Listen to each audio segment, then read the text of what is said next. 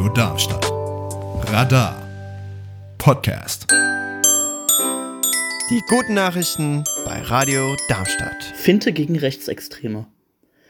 Der Hamburger Verein Laut gegen Nazis hat sich die Markenrechte an der Buchstabenkombination VTR-LND gesichert, die von Rechtsextremen gern als Aufdruck auf Shirts und Kapuzenpullovern genutzt wird.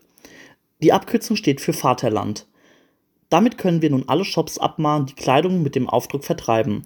Und das werden wir auch tun, sagte der Vereinsvorsitzende Jörn Menge der Deutschen Presseagentur in Hamburg. Der erste Brief sollte direkt am Mittwoch verschickt werden. Durch das Weglassen von Vokalen könnten die Rechtsextremen Legalbegriffe öffentlich verwenden, die in der Szene prominent seien. Das Recht an einem zweiten Kürzel sei bereits beantragt worden, Insgesamt gäbe es rund 100 dieser einschlägigen Codes, die in der rechtsextremen Szene genutzt werden würden und die bisher nicht markenrechtlich geschützt seien, sagt Menge. Wir wollen gern alles schützen, was frei ist, sagt Menge weiter. Dafür seien jedoch Spenden nötig.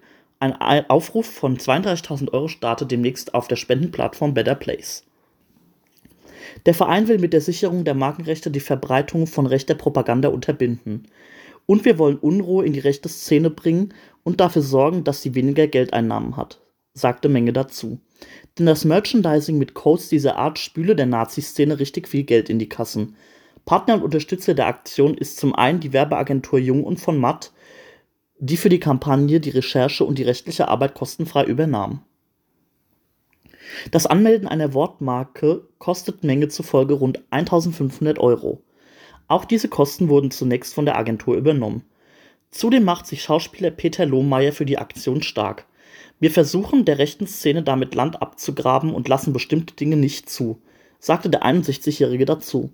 So könne man seine Ohnmacht gegenüber den Rechtsextremen und ihren Aktivitäten verlieren. Es ist gut, nicht machtlos zu sein. Erste Frau mit bionischer Hand.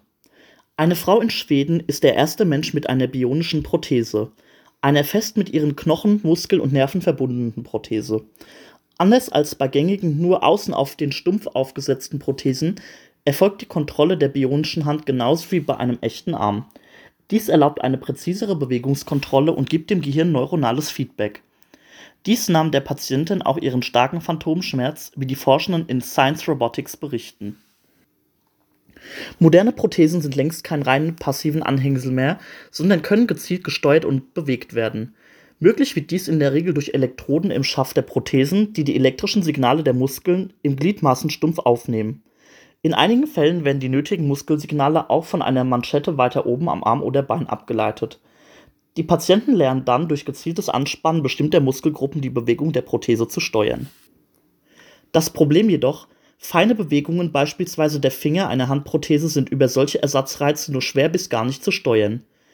Die von den Oberflächenelektroden registrierten myoelektrischen Signale sind schwach und werden leicht gestört, erklären Max Ortiz Catalan vom Zentrum für Bionik und Schmerzforschung in Schweden und seine Kollegen. Das macht die Kontrolle der protheischen Gliedmaßen im Alltag unzuverlässig. Abhilfe schafft nun die von Ortiz Catalan und seinem Team entwickelte bionische Prothese. Anders als gängige Ersatzgliedmaßen sitzt sie nicht außen auf dem Stumpf, sondern ist fest mit, der, mit den Armknochen der Patientin verbunden. Der Rumpf der Prothese wird dabei durch zwei Titanimplantate in den Knochen verankert. Die Steuerungselektroden der Prothese werden über spezielle Schnitttechniken direkt mit den Nervenbahnen und Muskeln des Unterarms verbunden. Dadurch nutzt Karin nun für die Kontrolle ihrer Prothese fast dieselben neuronalen Signalwege wie vorher für die Steuerung ihrer biologischen Hand. Dies ermöglicht es der Patientin, alle fünf Finger der Handprothese einzeln zu steuern und sechs verschiedene Bewegungen mit der Hand durchzuführen.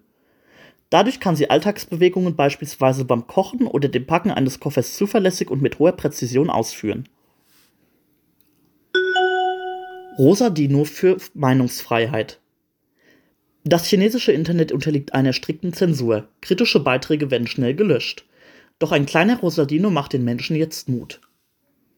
Zehntausende Accounts in den chinesischen Online-Netzwerken Xiaohongshu und Duban haben denselben Namen. Momomo. Und sie kommentieren, was das Zeug hält. Ihre Profilbilder zeigen einen rosa Dino mit kleinen runden Knopfaugen, geröteten Wangen und meist einem Lächeln. Mal hat er eine Wassermelone oder Blumen in der Hand, mal trägt er eine Brille oder Kopfhörer. Es ist ein Emoji, das es im chinesischen Netz bereits seit 2014 gibt und jetzt neue Verwendung findet. Der Name Momo war ursprünglich der Standardbenutzername für neue Accounts sowohl auf Duban als auch Xiaohongshu. Jetzt steht er für Anonymität im Internet. In den Kommentarspalten, unter anderem auch zu politischen Themen wie der hohen Jugendarbeitslosigkeit in China, tummeln sich viele Momos. Das gleiche gilt etwa für Feminismus oder Tratsch über Stars von der demokratisch regierten Insel Taiwan, die China für sich beansprucht. Viele trauen sich unter dem Decknamen Momo ihre Meinung zu sagen. Auch vor Arbeitgebern bleiben die Aktivitäten der Mitarbeiter im Netz so verborgen. Komplett anonym kann man sich im chinesischen Internet allerdings nicht bewegen. In China muss jeder Social-Media-Account verifiziert werden. Und zwar mit der Handynummer, die in China jeweils mit dem Ausweis registriert werden muss. Zensurbehörden können die Nutzer dadurch identifizieren. Viele sehen sich jedoch im Schein der Anonymität vor allem vor Angriffen und der Kritik anderer Internetnutzer besser geschützt. Denn was im Netz zuerst sichtbar ist, sind der Name Momo und der rosa Dino im Bild. So gäbe es weniger persönliche Angriffsfläche. Zudem schützen sich Momos in den Kommentaren auch gegenseitig vor Belästigungen und persönlichen Anfeindungen anderer. Es ist eine Versammlung zu Tausenden im Internet, die es auf offener Straße in China so nicht geben könnte. Zumindest ein bisschen anonym, wenn auch nicht ganz. Das waren die guten Nachrichten für diese Woche. Sprecher und Redaktion war Louis Stenger. Die guten Nachrichten sind Teil der Sendung Matratzenhorchdienst. Jeden Mittwoch 23 Uhr auf Radio Darmstadt. Mehr Informationen zum Sender finden Sie unter radiodarmstadt.de. Die guten Nachrichten sind eine Produktion von Radar e.V. Neue Folgen gibt es jeden Donnerstag überall, wo es Podcasts gibt.